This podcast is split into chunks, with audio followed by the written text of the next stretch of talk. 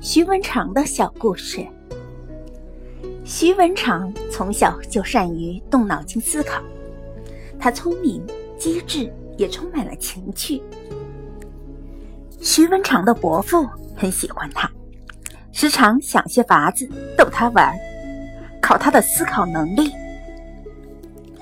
有一次，伯父领着徐文长来到一座贴着水面、桥身既窄又软的竹桥边，把两只水桶装满了水，对徐文长说：“我想考考你，你能提着这两桶水过桥，我就送你一件礼物。”少年徐文长想了一下，就脱下鞋，用两根绳子把小桶系住，然后再把装满了水的木桶放到水里。就这样，他提着两根绳子走过了木桥。伯父还想用一个更难的法子把徐文长难倒。他说：“既然你过了桥，礼物我当然要给你，但必须要按我的要求去取礼物。”说着，他就把那件礼物吊在一根竹竿顶上，并且告诉徐文长：“你既不能站在凳子之类的高地方去取，又不能把竹竿横下来。”伯父想，这下徐文长就没有办法了。但徐文长摸了摸后脑勺，马上就想出了取礼物的办法。只见他拿着竹竿，一直走到一口井边，然后把竹竿，呃，往井里放。当竹顶快到井口时，他就顺利的拿到了那件礼物。伯父被聪明的徐文长惊呆了。不禁拍手称赞：“真是聪明的徐文长啊！”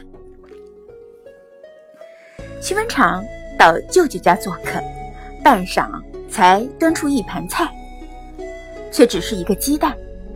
舅舅说：“文长啊，真是不好意思，你来的真不巧。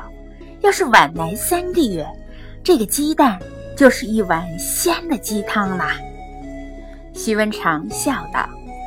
真是难为您了。一日，徐文长父亲舅舅半晌端出一盘竹片，对舅舅说：“舅舅啊，真是不好意思，您来的真不巧。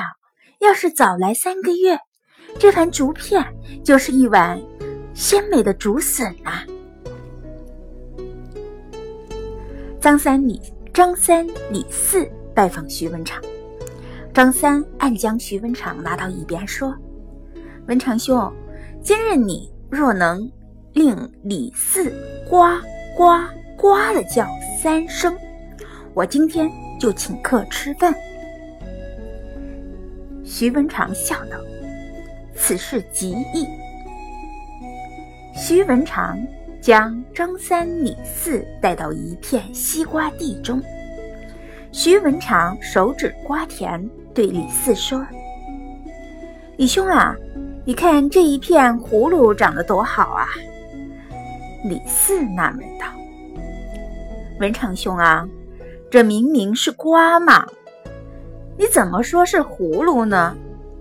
徐文长说：“是葫芦。”李四道：“是瓜。”徐文长说：“葫芦。”李四说：“瓜。”徐文长说：“葫芦，葫芦，葫芦。”李四说：“呱呱呱。”